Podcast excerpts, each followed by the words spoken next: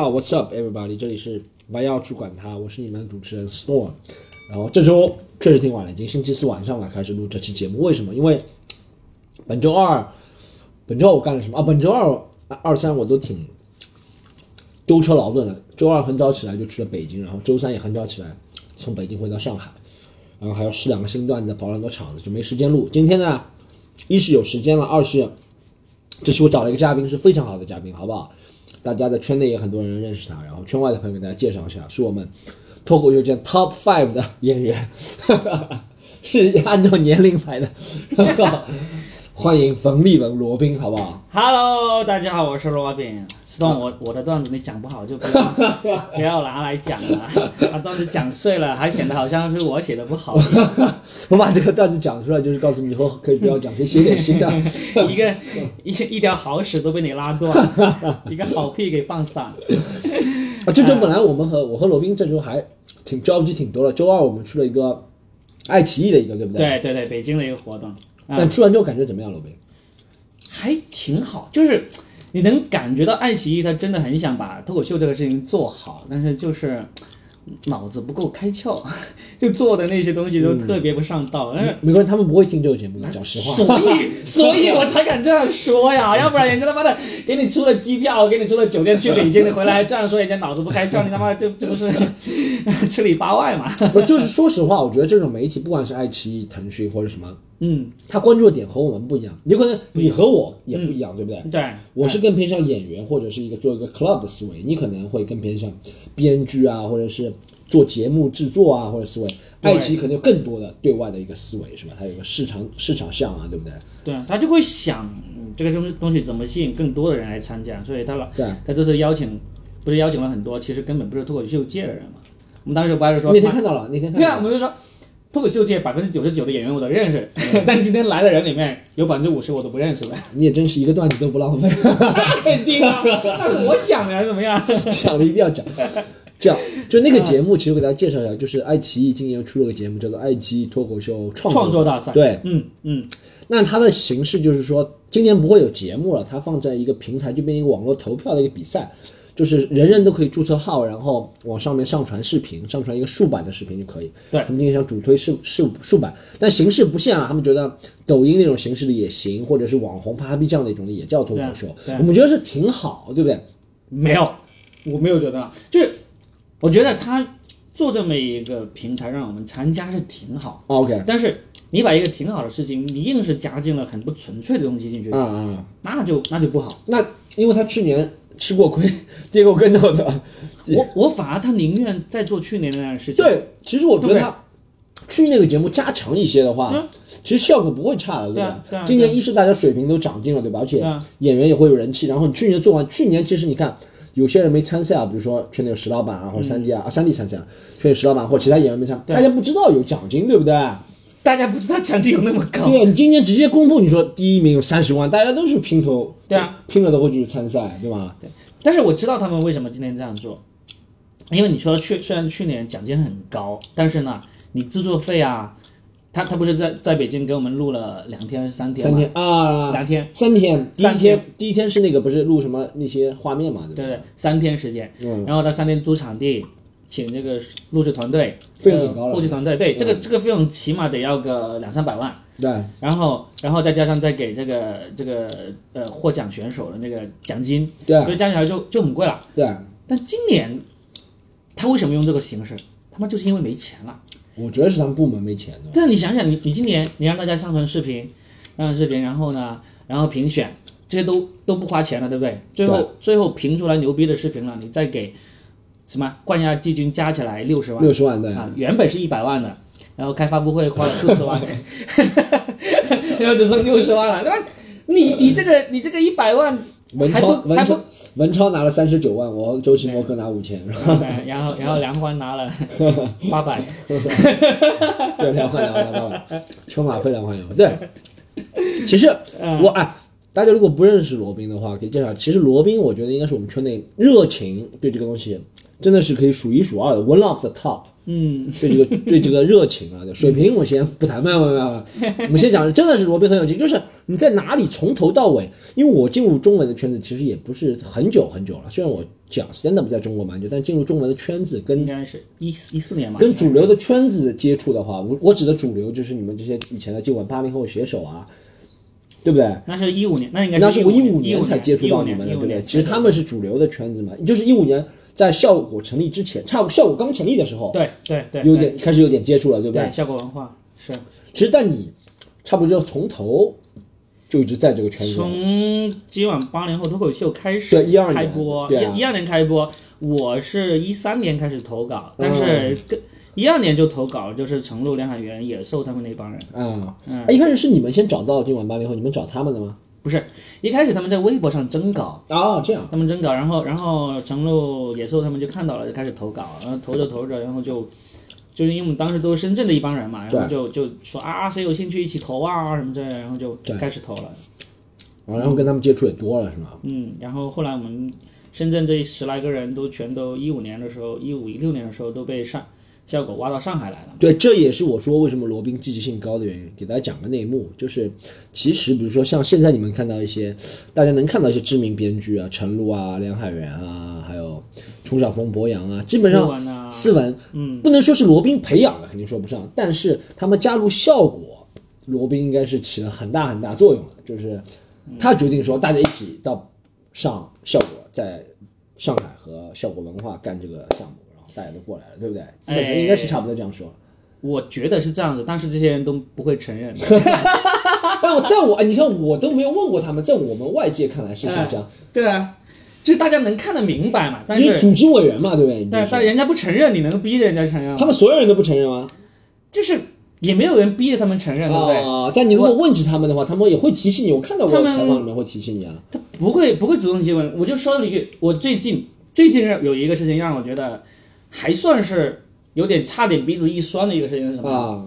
就是北京有一个写手，啊。他甚至都没有能力上台去讲，他就纯写手，啊。纯纯编剧，他他不能上台讲脱口秀。嗯，然后呢，这是人呢？不是。不是这个人叫做 呃，叫他们大家叫他扇子，啊就是这是一个在北京北漂的一个一个小孩，一个啊。九九几年的一个小孩吧。然后他当初写的段子还挺烂的，但是呢，就是他后来我来了效果之后，他就给那个八零后去投稿嘛，嗯投稿我就看他觉得还行嘛，反正也有一些鼓励啊什么之类的。啊后来我离开效果，我自己创业之后呢，有一些小活我还叫他投一投啊，写一写啊，就就是就是对对他这种帮助其实没多少。就是反正有活叫你写，你写的好我才给你钱，你写不好我也不给你钱，这个没啥大不了。啊然后结果他最近他加入了那个那个子龙那个公司，叫硬核喜剧那个公司。然后呢，子龙他们他子龙呢就让大家投名状嘛，就每个人加进来的人都要写一篇文章说，我现在在，我现在在硬核喜剧了，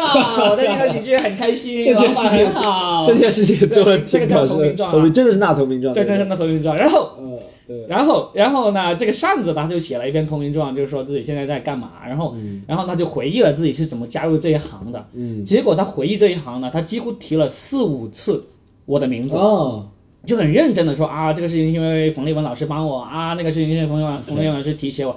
我当时我还挺感动的，我说我还还单独给他发了个微信私信说，我说我说扇子，其实在这一行我帮过的人，呃非常多，嗯。然后我对你们的帮助跟那些人相比，其实微不足道。嗯，但是你是第一个正儿八经的在文章里面认真的感谢我，而且、嗯。而且是在你老板的投名状里面，他可能是觉得没什么内容，也想不出来写啥别的。但是我还是当时看到那文章，差点有点鼻子一酸的，哦就是就我没有。就是说，我没有期待别人说啊，罗比你帮过我，我怎么报答你？但是根本没我我知道我知道，但是嗯。你总不能在你谈到你这个事情的时候，你还刻意去把我的名字隐去，我觉得这个就不太但我之。前好像是看过一个人物的访谈，或者是哪个挺大的一个访谈，是说，就是他他是这样，差不多是这样表达的。他是说，在深圳，此时他讲讲全国的各地的俱乐部，嗯嗯他会讲他他有一段是讲，在一五年年底的时候，在深圳，像豆瓣以罗宾、冯立文和陈露他们带领的嗯，豆瓣俱乐部就北上到了上海。对，然后其实也我看过几次，我真的不是为了公问你才这样说，但我是看过几次。嗯，其他杂志是这样写的，就是以冯路啊，冯立文陈露。那那就是就是人家采访的能够 get 到点嘛，对不对？啊就，但是我我意思就是说，让我心里面有一点不舒服就是说，我不需要你专门提我，啊，我我知道我知道哦。算，我我们这个节目不是挑事的，但我知道对罗宾想说的是谁，对不对？我我也我也不会说，啊我意思就是说，就是我不需要你感激我，也不需要你特意去提携我，但是如果你你这么巧要说到你那一段经历的时候，啊，你不要刻意把我的名字隐去 OK 这是不对的。你像，例如现在效果文化，他提到任何当年就跟我有关的事情，他都刻意把我的名字以及任何的角色给隐去。嗯，我觉得这是行得通的，因为这是 business 商业行为对不对 OK 我为啥要对一个前员工那么记住他的功劳，记住他的好处？对，从商业上来说，我没必要，对不对？嗯嗯但是这些人，你你不是 business，原来我们就是朋友，嗯然后呢，你确实你入行，真跟跟真的跟我有关系，嗯，那我不需要你整天挂在嘴上说啊，罗宾带我入行，罗宾让我 飞黄腾我达。讲到这件事，就想到这就是为什么史岩老师也要认徒弟。这样的话，别人不谈他就是欺师灭祖了。你你以前也应该这样，你想哎，对不对？你 说对不对？就是 你就不担心史岩老师会听你这个节目吗？史岩老师没这么闲，他不会听这个节目。他徒弟那史岩老师的徒弟听到了怎么办他？徒弟也没这么闲，他的徒孙有可能有这么闲。但是你觉得他做的挺对的，就是你如果一个徒弟不认师傅，就像曹云金讲，会比别人说三道四的，是欺师灭祖。你们只是朋友，你就没有权利说他了，对不对？对对对对，真的真的棋还是别人棋高一招，是吧？厉害，还是厉害。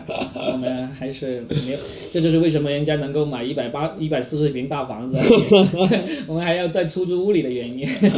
哎，就罗，我现在在罗宾的房子里面录。其实罗宾在上海生活条件很不错，他住在市中心，我们也不说哪条街，住在市中心，嗯，挺热闹的一个，就是叫怎么形容啊？这个应该是叫商务酒店，酒店什么什么的，是那种服务式公寓，服务式公寓，对不对？其实还不错的，外面有个大露台啊，然后嗯现在现在我们聊一下现在。以前呢，其实以前呢，我们在接下来聊天当中有可能会穿插到，但主要想了解一下，你之前罗宾去年做了一个节目，其实我们各每个人在上海还是有点小小参与，嗯做了一个叫做“说的全是梗”的一个节目。是啊。啊，当初讲一下这 idea 是怎么萌发出来的想法。其实这 idea 一开始是因为我我公司当时成立了，老板说我们总得做点什么，让别人知道我们正在正常运作。啊，然后当时就想了一些方向，就是说什么写微信公众号啊什么之类的，他觉得都不是我们擅长的，啊然后就说那就多做短视频嘛。嗯那当时他他大概是十月份的时候找我说，就是在十二月底之前，你给我弄一个短视频的节目出来，就是可以周更的，就是保持固定更新的。然后当时就找大家一一起来开了个会嘛，最后就定下来弄这个。因为为啥弄这个呢？因为这个节目其实是 当时人还挺多的，一起对对开会人丁兴旺。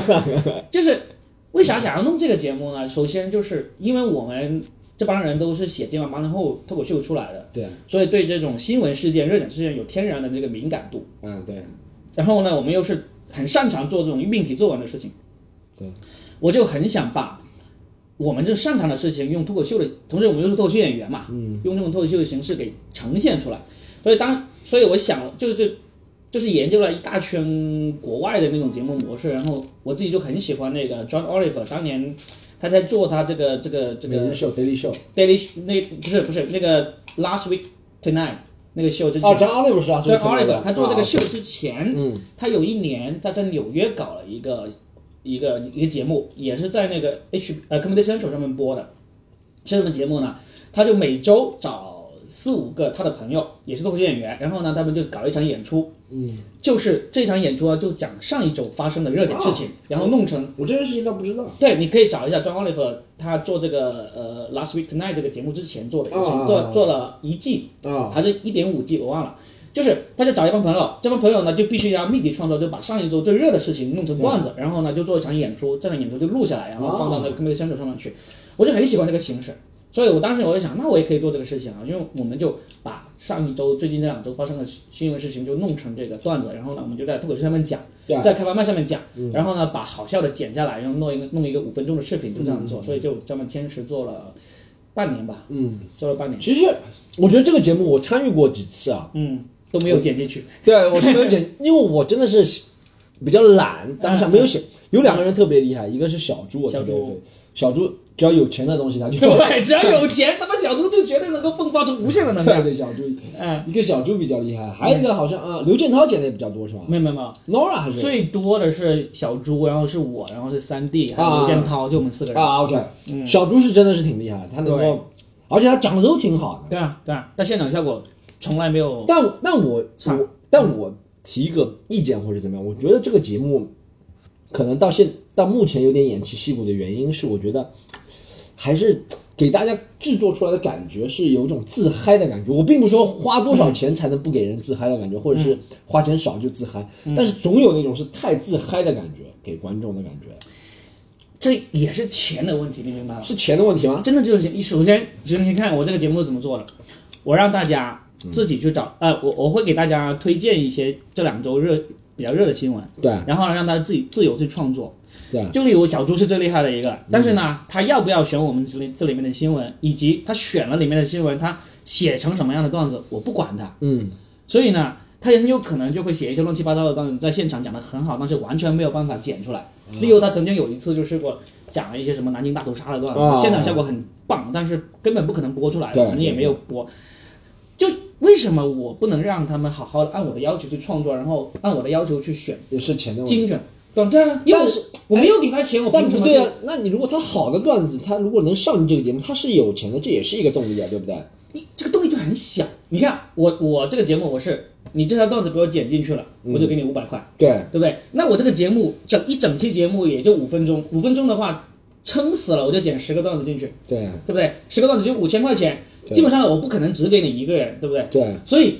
所以你看，像小猪这么牛逼，他在我的节目里一期能够拿到最多一期钱，好像也就四千块钱，八条段子。他他有中过八条段子啊，对对，八条段子，就是你这样这样的一个利益利益驱动之下你觉得是，是不够吗？不足以让他们把自己的段子精益求精，打磨再打磨。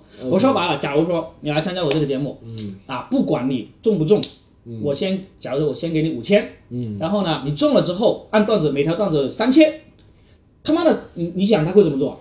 他会周一他就把段子写好，然后周二、周三、周四都都去开放麦练，啊。一直练，练完练练完之后，然后到到到周日就来我这里录，啊绝对会这样，因为这个利益足够大。我知道，我知道，我知道，干什么事情、什么行业，钱都是一个很大的驱动力，对不对？对啊你虽然有钱，但你这给的，其实，在我们圈子里面也不算少，对不对？其实你看，是不算少，周末演出也没有给到这么多，是吧对？所以说，我觉得你这个游戏是有点竞争力的。但是你你说白了嘛，你也看到这个钱不少，对不对？那为什么你一次都没写？那但我对我来说，我有其他的事情要做嘛，我们就运营也还是这个利益不够大嘛。你运营这部，你你但你说，哎，但你说利益不够大，那你说是效果什么？不，比如说做那个什么呃吐槽大会写手啊，或者怎么样，之前，嗯，但我就不是非常适合做这个，我感觉我自己感觉。就每个人擅长的东西不一样。对对对对对，啊，有一个我觉得有一个我想提的是，其实你这个 idea 我一开始挺支持，我挺想做，试过两次，嗯，但我觉得可能是时间啊，我自己分配。但我觉得如果以后想再次做，我其实对这个也很感兴趣。我觉得如果要再次做的话，不仅是给演员稿费，这是正常的，是因为你是也是个商业行为，要给别人稿费。但我觉得是要把这个，虽然很难做到啊，你觉得把别人成为你这个一部分，虽然很难做到，现在有很多，比如说合约的约束，但你也。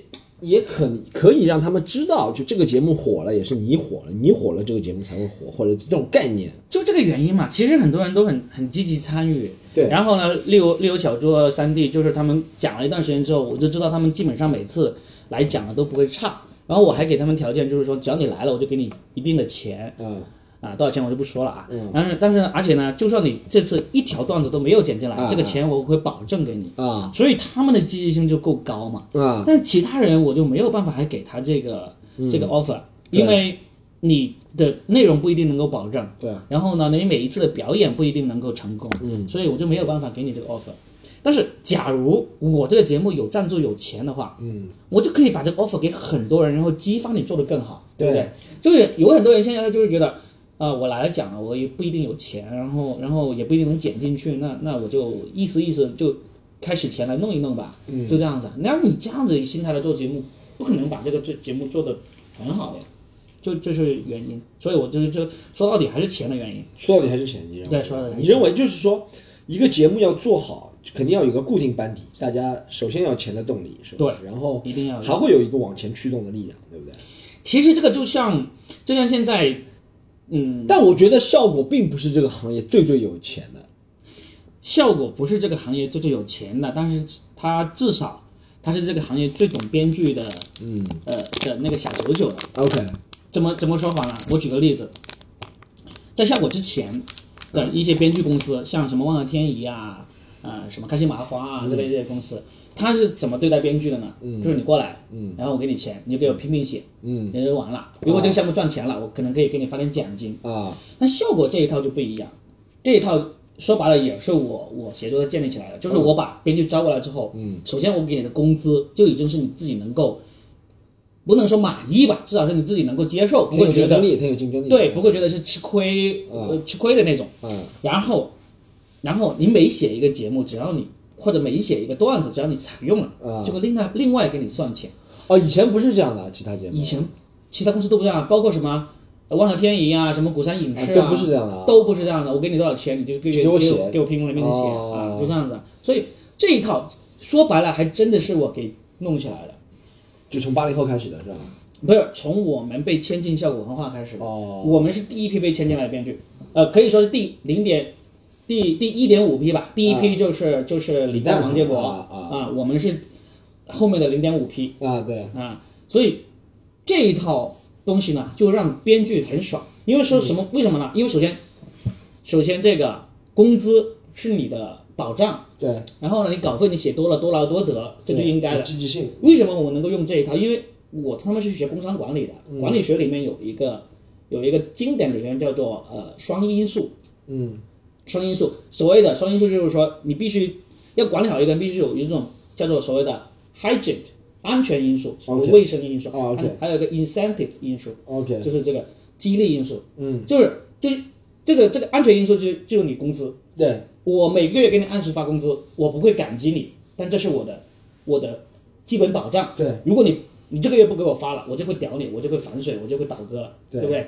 所以呢，但是你给我按月按时按按按时候发工资，我不会感激你，因为我觉得这是我应得的。对，但是哎，我写一条段子用了，给我钱，我就觉得很爽，哇，我就很想再再再多写一条，对，再多做一条，你这个这就是管理的，嗯，这不叫艺术了，这是管理的基本基本能力。嗯，这个基本能力，很多文化公司并没有。但我觉得这个也不是是在多出钱的基础上，对啊，你说白了，说白了，你该给员工多少钱，或者该给他稿费多少钱？如果你是，呃，有现代科学管理方法的公司，嗯你本身在年初的时候做预算的时候就能够做下来的，哦对不对？例如今年我我对这个公司的编剧的总总的这个工资支出是三百万，嗯，那那我就招这编剧，我的我的那个工资总额就不能超过三百万，嗯对不对？然后我还定下来一个，我今年我做节目的稿费支出，假设是五百万，嗯，那我制定每一个节目的稿费标准的时候，我就能够遵循这个规矩，不要超过这五百万。对，这就是管理的，都不叫管理的艺术，就是管理的基本基本基本技能。嗯，但是别人说亚洲人数学好是有道理，对，今天还看到一个段子说，去吃披萨，老外说啊，我这十二寸的披萨没有了，我给你两个、呃那个六寸的补偿一下，对对对然后亚洲人马上列了一个公式，两个六寸大于十二寸是吧？啊 两个小于十二小于十二寸，然后他算出来你给我三个六寸的都不如一个十二寸的大，我说我操，这个真的就我们亚洲人才能算出来，然后最后那个老外疯了之后就给他们四个六寸的，就这样子啊。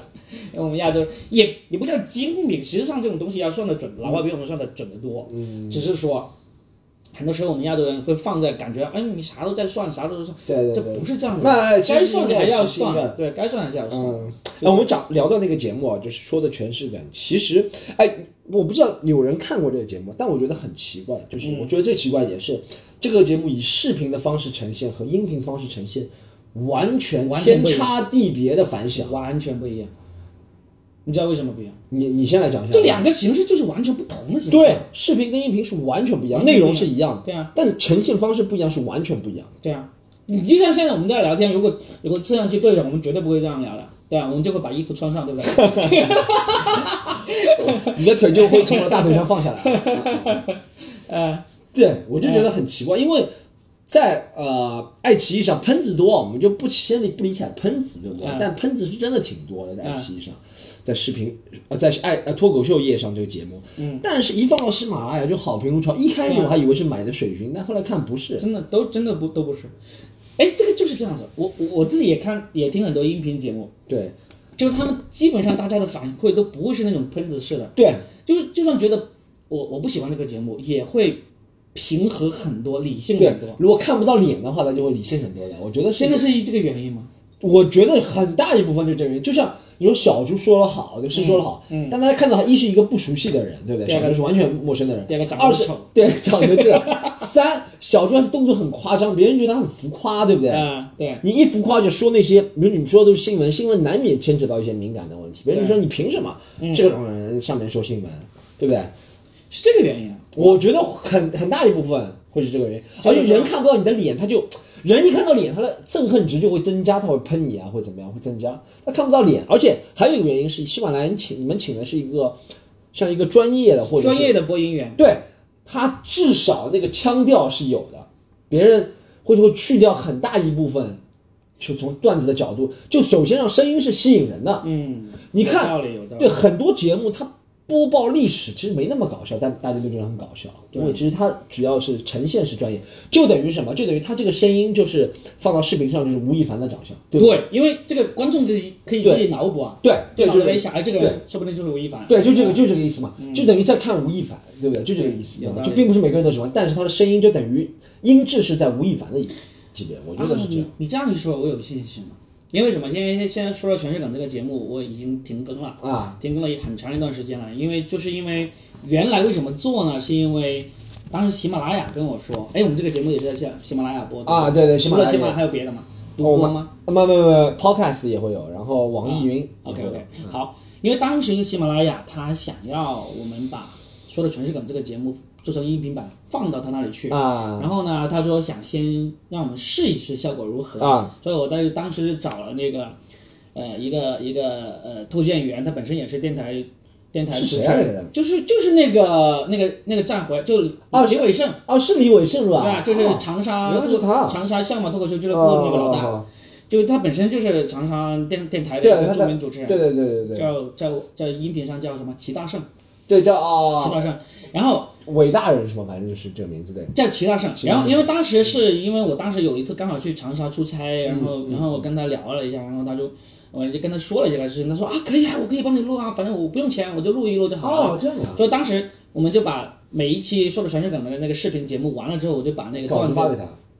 不是纯粹单纯的发，我就全部整理成适合音哦，频视频给他看，对不对？不是不是，我把那个稿子串成音频稿的形式，因为你直接把视频稿给他是很难很难直接变成音频的，所以我当时我就串成音频稿给他，然后他就播播完之后他就上他就他他就自己有录音的。他录完之后他就给我，然后我就发给喜马拉雅，上喜马拉雅就哦就就就放出来原，来是这样啊。就放出来，对，然后那时候还不是独家的，因为喜马拉雅也不给钱。对，然后呢，后来就是因为这个事情，因为视频版不是停止了嘛，就跟对爱奇艺做了十二集的独播之后，就后来就也发现招不到商嘛，就是对对然后就停了。停了之后，我也没有稿子给那个伟盛了，然后就停了。啊然后最近就在今天，啊，就在今天，因为最近前一段时间喜马拉雅一直在找我说，嗯，就想要把这个节目重新做起来，然后我就说，那我没办法找伟盛啊，因为我没有给钱给对他，对对，我不可能让他长期帮我免费做事他。说他可以给你钱是吧？哎，没有没有，喜马拉雅说，他说他也没有办法给钱，因为他喜马拉雅问了一下我们这种段子手、脱口秀演员的那个收费，哦，就我把我把视频节目、电视节目的时候说跟他说了一下，哦。他说他说不可能，我们我们平台上最牛逼的主播我都给不到这个钱，啊，然后他说怎么办啊？然后然后他们自己提出来说，他说 Robin 老师你自己讲的，说你自己讲的，你把自己讲红了，对你做做做这个脱口秀演员啊，做这个节目，，哦但他可以给你推广位，对不对他？帮我推广啊你自己讲，你你只要我要我要求的就是你给我独播。嗯，他给你推广。那我想想，那也可以啊，然后然后就录嘛，就是大概一个月前嘛，我录了一段，然后他们就，呃，因为因为你在当时伟盛他是因为他本身是电台 DJ，他很懂怎么制作音频，而且他懂怎么样用声音来勾人，对他很懂，但是我就不懂嘛。嗯我当时喜马拉雅跟我这个提议的时候，我是很忐忑的，我说我说我的普通话又又不标准，对。然后呢又那你跟他说你是广东人的话，就他知道他知道，但是因为跟他们聊了很久，啊他们就一直觉得他说没问题，啊。孟老师你的口音比我们很多主播的口音好多了，嗯。不用担心的，而且我们有后期。啊，能够修音，能够做，能够做这个 auto tune，哦对对对，能够做这个这个今天。能够做这个音这个音效，然后我就录了一段给他，然后然后他就真的做了做了一段时间那个音频，就今天就把这个给放出来了。放出来，哦就今天放出来也了，叫说的全是梗吗？也就是说的全大家可以也大家可以听一下，大家可以听一下，就说的全是梗，然后然后他还没推，因为最近他说最近很多在推的，他没有办轮排不到我那个推荐位，啊，但是你的声音对不对？是我的声音，我自己录的，然那这个段子是段子全部是我自己写的。嗯，这就是讲最近的事情。呃，有点难，因为讲这件事情的话，你得要花很多时间去创作。哦，你是把之前的收集起来是吧？我会这样子，我的我的做法是这样子，我会拿一两个最近特别热的事情来、啊来自己先创作几个段两三一两个段子，两三个段子，然后呢，因为基本上我写过的自己的那个脱口秀的那个那个题材很多，我基本上就随便一两个过渡，我就能够能够搭过去我原来写过的段子。哦哦哦，然后对对对对，就就例如说，你说最近，例如说，哎，今天、对昨天套一个发生的不是一个那个张张雨绮对对对，在她老公背上捅了一刀，你可以讲王全安的了，对不对？对我就可以讲王全安，我就可以讲我老婆啊怎么怎么怎么虐待我呀，对对对对怎么对这些就可以套过去，所 OK 以 OK OK 还是不是太难对这种这种创 OK 作型的选手来哎，说。我有个很好奇，你这个录音是怎么录？录音室吗？还是自己就？哦，你你我看你家里我对我这里有个录音，但是但是呃，我自己觉得还是不是太好。然后喜马拉雅说，就下一期只要我愿意的话，约好时间就去他们录音棚里面。哦，他们在上喜马拉雅不是总部在上海吗？对哦，可以去他们他们那里录音。对啊，就在就在浦东是吗？不是在那个啊，对对，是浦东，在在在张江那里。对对对，在喜马拉雅嘛他们的录音条件不错啊。对啊啊，其实这个欧罗宾，我真的是觉得这个节目做成音频会好很多对啊，看不到我的脸嘛。啊，而且真的是不管看到谁的脸，就是推素人是很难。对，以这个方式推素人很难，推素人可能有其他讨巧的方式，是但以这样一个讲这么过激的话题的推素人是挺难的，是吧？是很难，是很难。就本来再有名的人讲这些东西都有可能被别人喷，你看梁欢都被别人喷成什么样了，对不对？就不要说素人讲这个，所以我觉得音频是一个很好的方式。是，我也觉得，因为因为其实喜马拉雅这个事情还还打动我的时候，他跟我说了那个波波的例子。哦，对，波波火很火，对对，波波对有理在喜马拉雅很火嘛，啊，非常火。然后其实波波是但波波也是靠长相 屁，波波是二零一四才开始的，然啊，后然后当然他有他的优势，他本身是个电台 DJ，他有粉丝基础啊不。是不是有粉丝，就就他就像伟盛一样，他对他知道哦，玩这些音声音的对，这个懂懂得怎么样用声音来勾引人嘛，这对这个是很重要，你本身就是这行饭，对不对对然后然后而且他坚持在做，对现在做坚持扒网上的段子，对吧？对，他都省去创作这个环节了，知道吗？他自己也说过，他说我就知道你们脱口秀圈没有把我把我当做是自己人，因为就是因为我创作不行，他自己说过，啊自己说过。但是人家赚到钱了，对，怎么样人家赚到钱了，波波是真我我听了他最近一期啊，他说他说当时喜马拉雅签他一个月可能就那么一两千块钱，现在他从喜马拉雅每个月拿到，他这他自己没有说多少，但是他说有六位数，他从喜马拉雅每个月就能拿到六位数多少？个十十万以上千万十万，对不对？哦，但他是独播的是吧？在喜马拉雅，对，他是独播，哦就是签约的，广告分享都是喜马拉雅，广告分享呀、收费啊啊，，就喜马之类的，那也很多，光喜马拉雅一个就六位数了，对不对？他还有其他很多嗯，正经频道来，他挺厉害，他还有那个什么，他有自己的公众号卖什么面膜啊，然后但是我觉得这个就是个问题。首先，他本来就没有太专注于创作，对吧？对他无是无所谓的，对。然后呢，他是他现在又把精力放在卖面膜啊，他这个面膜呢，我我不是我说的，我啊看到他那个节目下面有人评论、啊说他们这这不是直销嘛，这不是传销嘛，啊，对，直直销了应该是这个东西很有可能会把他搞死的。哦，就因为我跟波波也算是朋友，也认识，但是、啊啊但是我也不好意思但是说他这样不好。我知道，你不能阻了别人财路嘛。对但是呢，我觉得任何人要成为一个明星，你说今天古大还在微博转了一个什么未来汽车也被别人喷，未来汽车不最近问题很大嘛，对不对？嗯你要总就你很难怎么说？我就觉得这个名人，就像以前说名人虚假代言，就名人其实真的代言的时候，你看到钱啊，你只要不是代言什么迷奸药啊，就觉得没什么问题了，是吧？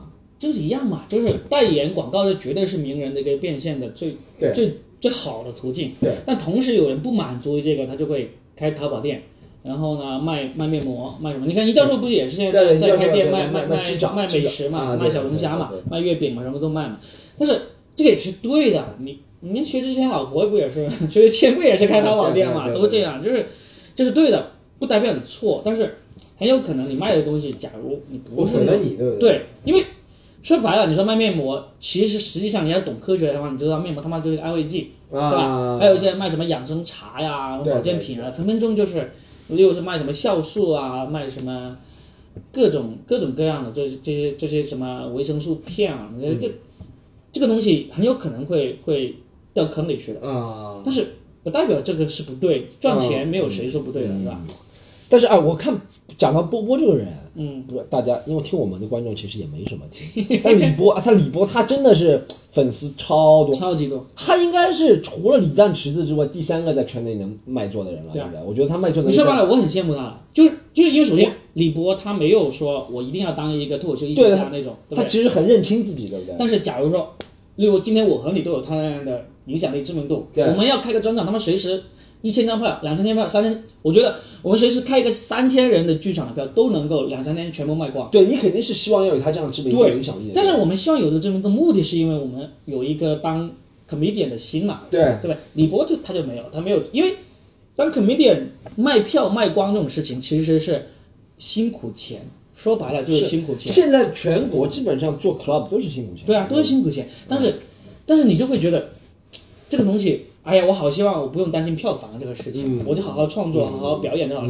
知道吗？我我九月一号不是搞了一个个人专场嘛，嗯，对，然后我这个人专场，实话实说，我我我对比横向对比了一下，在那个场地，就功夫喜剧那个场地、嗯卖过票的演员，我我绝对是平均线以上的，就卖出来的票以及现场的那个氛围，嗯但是才六七十张票，啊，我我哎，你帮我开始宣传是花了两个两个半星期的时间开始宣传。对，你自己也花了很长时间宣传的。没有没有没有，他宣传之前我没有宣传，哦也就两个半星期。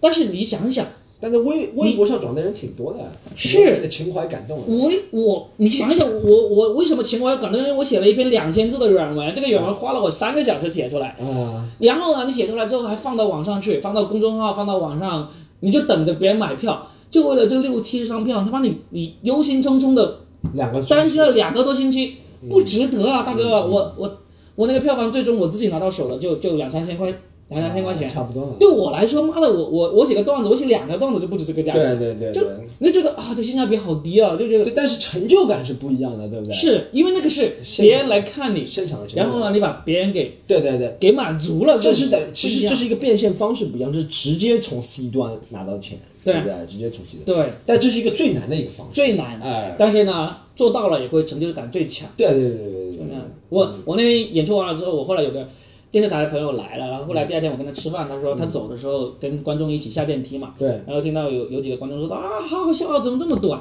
我觉得他妈的，光是听到这句话，比我拿到票房我可以不要，对对对。我就为这句话，对对对。这个满足感值值就是值值这个钱，这就是为什么这么多人，你看啊，嗯我不知道李诞池子可能他们定位不一样，他们觉得自己是娱乐明星，但你看欧美的嗯那些再大牌，嗯，Dave Chappelle、Chris Rock，嗯，都愿意做这件事情，无数的钱，他们还是愿意回现场，因为这个满足感是不一不一样的啊样不。一样啊！你想你想想。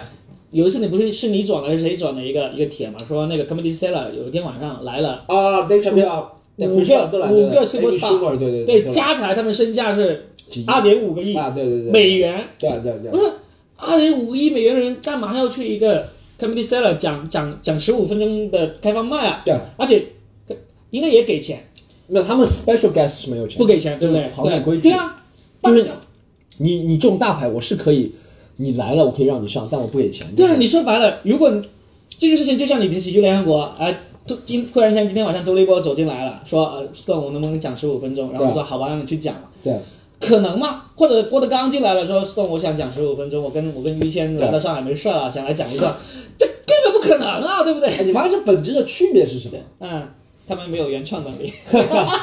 就他们俩，这个总结很好。他们上台不知道说什么，对啊，都不是我的衣食父母，我讲个毛啊！他们没粉丝讲不了，对啊，可能有可能是这样啊。还有一个我觉得是对待 comedian 就感态度不一样。其实欧美也不是，并不是每个人都是这样的嘛，对不对？嗯你让谁？嗯，我觉得有些人是 comedian 出来的，比如说你让 Woody Allen，他也不会去讲了，对吧？他把自己定位成导演了。他没有定位成导演之前，他还是会去。对的，但是定位成导演，就像我就想，就像郭德纲就把自己定位成一个名人了，他就不会进这种小场子了。对，定位成一个 businessman，他就会考虑到这些东西，对不对？是是。我我我想起来还有个事情就是，嗯，大山不是从二零一三年开始，对，大山其实以前有这种情怀的，以前有，你说对了，以前有。我觉得现大山应该老师应该不会听到啊。以前他有，然后呢，他有了，大概有到那个二零一六年的样子了，就没了。对对，他一嗯，六年、一七年，甚至一七年，我就想一下，一七年我们去了一次墨尔本，墨尔本对对对，去墨尔本之前他没了。啊就没了是吧？对，然后呢没了，我觉得有可能有一次有个事件是，有个事件是会对他造成一定的心理影响。嗯是什么呢？大概是二零一一五年的时候，嗯那时候茄子脱口秀还在弄，啊然后有一次呢，在上海的这个人民人民大剧院嗯搞了一个午夜场，啊，我记得我记得十二点开始讲，不对对十点十二点那种，十点十点开始讲要讲一个星期，对不对？不不不，十点讲到十二点那种。连续一个星期，是不？是是，我我忘了。然后呢，刚好当时在上海，他们就叫大山去讲。啊，然后呢，不知道为啥，当然在那个地方碰到周立波了。周立波也不是来这里干嘛，然后呢，也不是是啊，对，周立波也不是来这里参看，也不是来，周立波反正就经过。周立波是拿把枪是吧？周立波那时候在厕所里拿枪，然后呢，他就碰到了，然后他们俩都认识嘛。啊，然后周立波就跟他问他来干嘛，然后他就说我来参加这个脱口秀表演，了十十点开始嘛。对然后周立波就笑了，就说：“啊，哎呀，人怎么会约活约回去啊？”哦，就说了这个话。哦，真的啊，这个真的大声跟你说的，这个对，当然他不也也不只是跟我说，他跟很多人聊的时候说到了。啊，他没跟我说过嘛。这个，这个就，这个就可能其实打击还挺大的。对对大家都是名人嘛，对吧？对对，其实我感觉后，自好像一六年之后，大山热情是降很低，他只做那些商业活动，小 club 他也不去。因为确实也没啥钱，做这些东西没钱他。钱肯定没，但是我觉得他，嗯，点评一下大山，我真觉得他对推动这个一开始他做的，不能说作用很大，但他做了很多。对，他把想把各个俱乐部联系起来啊，其实这些名人你有推动了，你说白了，我觉得还挺还挺不错的。黄西，嗯二零一一年的时候真的是激励了很多人加入这一行。啊，你说就他在白宫讲的对，在白宫那个，嗯然后然后他回来不是也又出了他那本书嘛？对对那本书很多人看完之后，真的是看完这本书才更加坚定加入这个。黄西的那个功劳是很大，嗯，然后然后大山、崔永元嗯，都挺大，这种这种人也有段时间，对对对，对。毕，汉生这些都很对。大，都很大。他们都有一段时间啊曾经想推动这个，，然后王自健也很大，王自健也很大，就是虽然他让很多人以为脱口秀就是这样子，但是毕竟让大家关注了这个事情。对，啊。然后当然最大的，我觉得还是吐槽大会了。吐槽大会让很多人真的是原来根本不知道啥脱口秀，但是他有有天赋，想走进小剧场对看或者他愿意讲是吧？对他愿意去讲，愿意去试，这是无可置疑的。你看，我说到前东家说那边，我都完全完全不会刻意避开，对不对？这就是胸怀不一样。但说实话，你并不是对全东家每个人都抱以好评的嘛，对不对？我我不抱以好评的心，我真的至少从我的角度，我不我不觉得好评嘛，就这样，啊，OK OK。是吧？哎，最后再讲一点，嗯，就是罗宾在这个圈内还有一个特点，就是喜欢结仇，快意恩仇。对对对对对对，说对了，快意恩仇快意恩仇就是是就是好的好的快了，恨恨的也快。对对对，不我你看我跟你就吵过两次、两三次嘛，对马上就好了，对不我主要是我胸怀比较大，P 三号 上海人说自己胸怀比较大。比较比较计较这个事情，你知道吗？好，我我现在人在上海，我只能认了。但是哎，但是罗宾，我问一下你，哎，你也真的一把年纪了，大家要了解一下，罗宾真的四十一岁了，对不对？对，马上四十二。四十二，你有这个激情到底是来源于哪里？就是喜欢跟那个人撕逼，或者是，其实我觉得你以这个资历，或者你以前的经历，或者你比如在脱口秀从事之前你就做生意啊，或者怎么样，嗯，或者是你现在有的资源，其实我从我比你晚做这个，对不对？在在中文圈子里面，但我们现在也挺熟，知道这个事情之后，嗯嗯，我觉得我也年纪比你轻，但我可以讲，我觉得如果你稍微收敛，对收敛点，可能会成果会机成成就会更大。机遇更大，对不对？对，就不一定在演员，我觉得演员可能会就是怎么说啊，狂狂凭实力。对嗯狂躁一点或者放开一点，嗯但你更大的身份是 business 身份，对不对？你知道为什么？有两个原因。嗯第一个原因是没有办法改的，就是其实我从小就这样的脾气。嗯我现在还记得我人生中第一次撕逼，是我小学二年级的时候，啊我去邮局订报刊，啊，我是一个小学二年级就会自己看报纸的人。然后我去，然后我读书比较晚是吧？这个哎棍晚啊，这个不错啊。然后，然后我就去邮局订报纸。然后呢，你想想，一个一个二年级的小孩，对八岁嘛，但别人就很很不在乎你嘛，然后就啊，别人不排队啊，然后那个那个那个营业员也也也也就先伺候好成年人，再伺候我。对，我当时我是生气了，你知道吗？嗯我当时爬上爬上他们那个那个桌子比我头还要高，我找了个椅子爬上去，我就拍桌子。我没有，我我我那时候还不会说脏话，啊，我就会说，我说你凭什么这样子？我先来的，粤粤语怎么说？粤语怎么说的？我有冇搞错啊？你都好耐啦喎，做乜唔同我搞先啊？你你黐線嘅！真的这样说的？对对对，啊我那时候最大的脏话就是你你黐線嘅，就是你啊你你就是你傻逼了这样子啊啊。，OK，然后把那个阿姨给惊呆了，当时把眼镜都摘下来了，说：“哎，小朋友你怎么了？怎么了？” 然后我就转身就走了。后面哦小朋友那个你回来，你回来那个时候。长得是小朋友的样子，我以为那就是长现在这样，啊蛮可怕的。八岁长现在这样蛮可怕。然 后然后我就我现在还能很清晰记得起来，这是我人生第一次撕逼哦。然后我就发我就一发不可收拾。一发不可收拾，我就觉得我从来不会，如果我觉得错的。嗯我不会给任何人面子。如果我是觉得错的，所以这个事情为我带来很多不堪或者很多很多很糟糕的经历，就是就是人生走了很多弯路，但是嗯没办法改。你八岁就已经这样子了，你现在很难改，这是第一个。第二个也有一个原因，就是毕竟我已经成年了嘛，对不对？我有理性思维，我知道我这样撕逼一定是对自己没啥好处的。啊但是同时有一个说出来，可能你会觉得我在装逼，我干嘛？啊我有我有一个我有一个怎么说呢？我觉得我永远都有后路。啊，OK，就是我不在乎，我就算把全世界人都得罪了，是因为我觉得你们你们他妈值得被我得罪。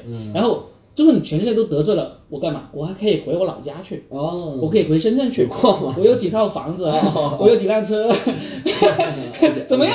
怎么样？让共产党来没收我财产嘛？我 OK 我都合法所得，我无所谓。就是嗯我就是我们我们玩脱口秀的时候，经常有媒体来采访，他们很愿意想要听一些我们这种很悲惨的故事。对对对对，我就很我也很讨厌长辈，对他们最喜欢就悲惨的故事，对。对。我经常会说，我说我们不悲惨，我们玩这个就是因为我们真的喜欢。对，而且为什么这么喜欢？我我我经常举一个例子，我说为什么这么喜欢，是因为我举个例子，就像例如我很喜欢踢足球，嗯。我说，但是你你都知道，你连你连连校队都踢不进去，你是不永远不可能踢英超、踢西甲的。对。但是，但是你还是愿意每个周末去球场踢一场，对吧？嗯花个几十块钱，然后疼浑身肌肉酸疼，你都愿意去。为什么？就是因为你的乐趣所在。嗯但是脱口秀也是一样，你也是会愿意去讲去讲，但是它不但能够让你开心，它有可能让你变成英超球员、西甲球员，嗯，就是因为有可能变成一个 great comedian。对对不对就是，其实我一直在想。我们要做很多职业，比如说你不管是很多艺术或者体育的职业，你要从小真的从对，八岁从小时候开始，但好像只有 comedian 你是可是以半路出你，你可以从最最晚，就像我这样，从三十五岁开对，国外也有三十几岁出道出名的人，对吧？对，这这一样，我是三十五岁才第一次讲开放麦 OK，对不对？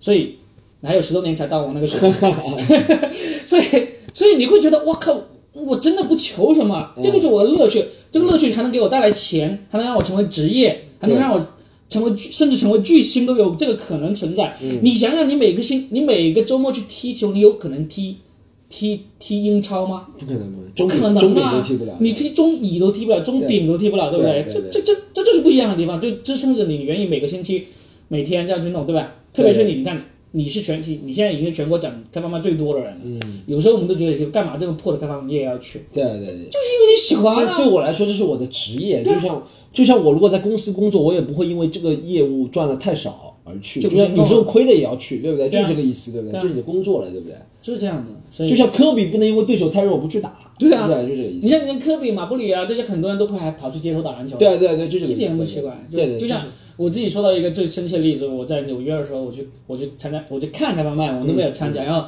在那个呃叫做 Stand Up New York stand up New York，Stand Up New York 的那个地方，然后讲着讲着，忽然那个主持人说，现在进来一个 Walking 一个一个一个 comedian，啊我们欢迎他 Amy Schumer。哦，你看到 Amy Schumer 了？真的，他就这样子素颜走进去，然后拿着一张小本子，然后他新写的段子，啊，就讲讲讲讲，我忘词了，还拿本子出来看，跟我们没有什么区别。他妈我们好歹还不会拿本子，对不对？是的是的是的，你就觉得我靠，你那是真的喜欢。虽然没什么真的不咋呀。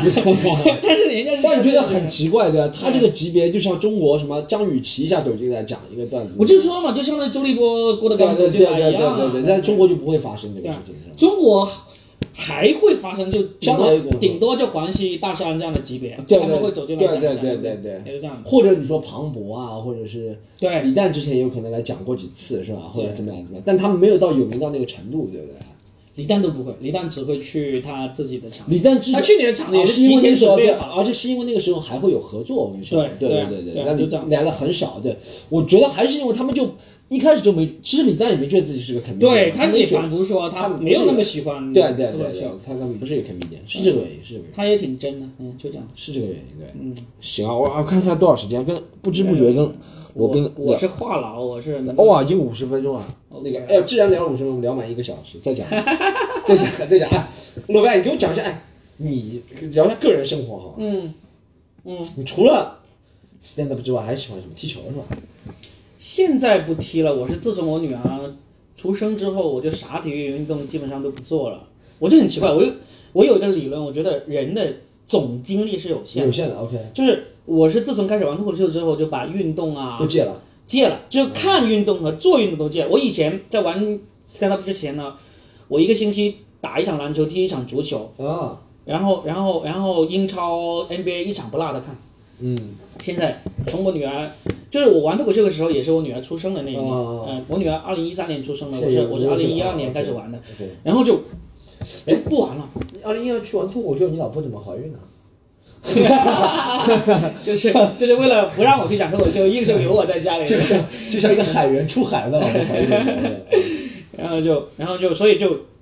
我就那个体育，就这这五年了，因为我玩了六年多嘛，啊这五年多我基本上跟体育都绝缘了。然后还有一些喜欢的就是就是看电影啊，喝喝酒、啊。对，我现最近我在写电开始写电影剧本，写电影剧本了。对对对，我而且甚至有可能是挺大可能会能拍出来，哦，希望希望能够。哎，那那哎，那你知道我们讲一个其他的，宋启瑜他也是《唐人街探案二》的呃，我因为我认识《唐人街探案二》的的编剧，啊。那个编剧还真的就是在陈思诚的公司里工作的。啊，我还特意把宋启瑜说他自己是唐《唐人街探案二》的那个编剧那个那个那个宣传啊。截屏给他看了，啊。我问了，啊。他说没有，没有这个人。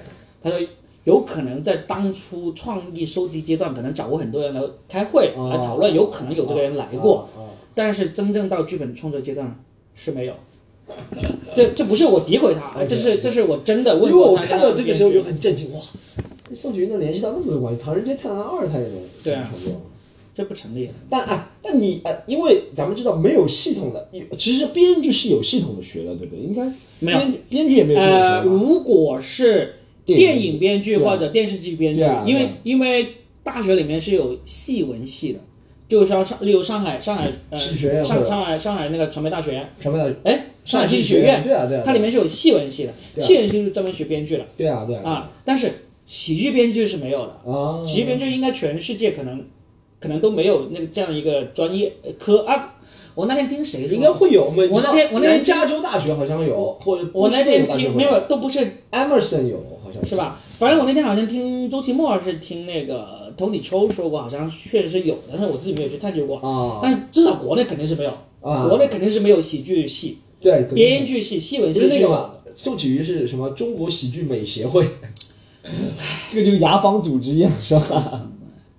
你你你记得前两天去爱奇艺参加那个活动，不是宋琦团队来十三个人，最后连他自己都没来，我说这个这个太奇怪了。然后他他给我发微信了，他后来他他当时说啊，若冰老师看到你们参加阿奇那个活动了，很棒很棒很棒。我说你在哪里看到？他说啊，就是看朋友圈。然后我就说。我说你干嘛不来？不是说你们有十三个人来嘛？然后他说啊，我自闭症，我不想来。我说 Oh my god，你还自闭症了吗？上电视什么节什么话都说得出对啊，来。追着郭德纲去，追着郭德纲还自闭症还自闭症，真是太奇怪了。有可能是双重人格。双重人格是吧？你聊天的那个是宋琦的助理，有可能。宋启瑜现在不宋是开了新号，宋琦的运营，宋琦的运营，宋琦不是开了个新号吗？呃，是吧？不是加了所有人吗？他改了好多新号，开了很多新号做微商了呀。对，就这样。我你刚才说问到我的私人东西也没有啥了，就是。你现在在家里基本上都在创作吗？因为你现在开放麦很少了。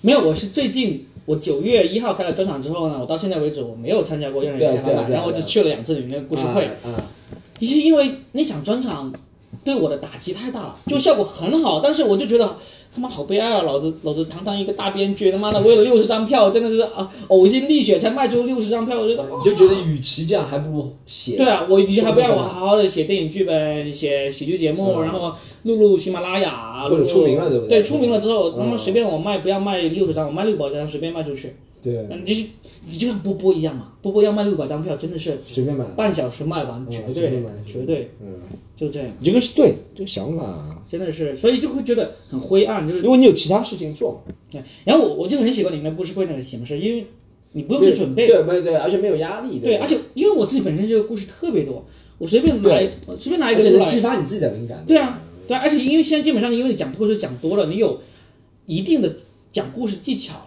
对不是说好的脱口演员都是 good 呃 good storyteller 嘛，对对对不对？就是你基本上一个故事你再破或者再平淡无奇，你也能够讲出起承转合，讲出一些至少是会有一些梗在里面，就是不准备能也能出来一些梗，那这是挺好玩啊！我又不用花心思去准备，然后然后我又能好好的，你像我我在你那里讲讲了那两段故事，其实都蛮好玩的，都蛮好玩的。其实就就真的我愿意的话，其实我也可以把它弄弄弄弄，就把它弄成一段脱口秀也可以弄。对对对，但是就，总之我啊，我觉得挺好。你你多搞几次这个故事，我是会多搞的，而且很多人区分不了说 jokes 跟 stories 的区别。对很多人是不懂，很多人是不懂。stories 最重要是要 make sense，就是让别人觉得哦，这是一个真的，真的对对对，哦，逻辑很清晰，对不对？对啊，你就像那天那个那个那个叫什么，叫那个无敌那个女孩嘛，她不是讲了一个哦，那个叫傲哦哦对对对她她不是讲了一个，就是有人来敲门，她有人来用钥匙去开他的门，对对，她这种半小时啊，对，他就担心担心别人进来会把他给什么那个嘛，然后他就对对。他后面就讲了一个，他说啊进来了我要去换漂亮的衣服什么之类，嗯你就很明显感觉到他他妈是绝对是假的，对对正常人都吓都吓死对，了。或者他用另外一个逻辑说，他如果换一些措辞，其实也可以相信，对吧？后来我不是给他意见嘛，对。我可以说你可以说我心想我要不要换个衣服，对对对。但你不能说你就去换了一个对呀对对，这就是假的，这就不一样。因为讲故事最重要的就是真实性，对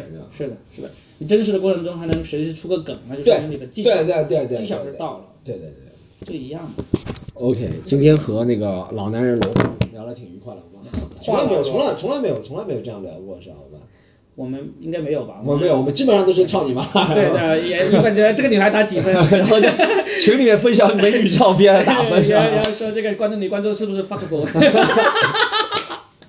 这是这这是真的。这个哎，这个是什么时候说的？我就我上期你讲的时候的段子。哦，对对对，你说男人看女人就是看是不是零点一秒心里面就会想是不是不是 fuckable？这是真的，这是真的。我们两个猥琐男，还有第三个猥琐男叫做牙签，牙签，下次找牙签讲一讲。你你只能去深圳讲。牙签也是自闭症的，你只能去是牙签是真的自闭症，受我跟你说体是真的。受取传染给他，他传染给受体于。对，牙签，我我证明牙签是脱口秀圈唯一一个真正的自闭症，牙签真的太气死了。签太牛逼，我们要给牙签削到去牙签啊，没有，我们烧点纸给他。烧点纸给牙签 牙签也是罗宾发掘的，是吧？算是吧，就至少是他来效果文化是我介绍我介绍他来的。对啊，对啊，对啊。嗯啊，牙签是不会否认的。嗯、我就是我我我很我很坚信他不是那么反骨的那么一个人，他 叫反骨反骨。是吧？哎，你还听懂了？反骨，反骨，反骨，反骨。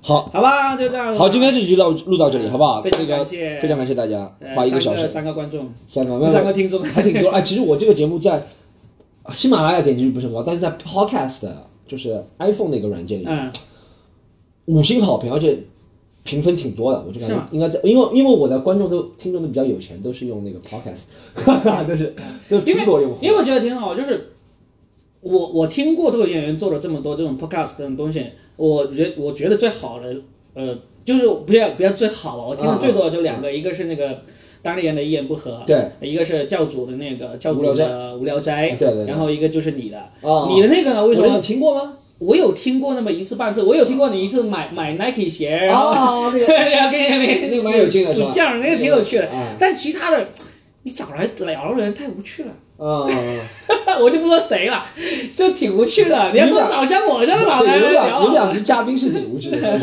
对啊对啊，你要多找像我这样的，但主要是那两集也没有很 chill 的氛围，今天是挺放松的一个氛围。因为你因为你没有那么大的房子。你房子也不是很大哦，你房子的宽度我两个手一伸伸一撑开就到了，好吧？OK，长度挺长度还挺长的，宽度不行。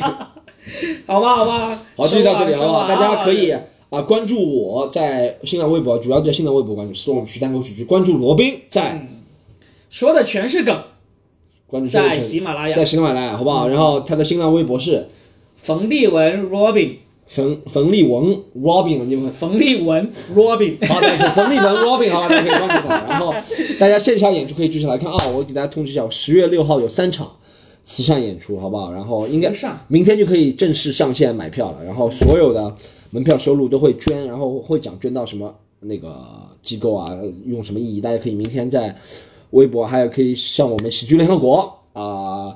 官方公众号，还有或者是加我们 C O M E D Y U N 这个工作人员的微信号进行买票，好不好？我三场，两场中文，一场英文，十月六号，三场慈善专场，内容都是新的内容，但就是会把门票都捐出去，好不好？然后这一集我要去管它就录到这里了，我们下次再见，拜拜。拜拜。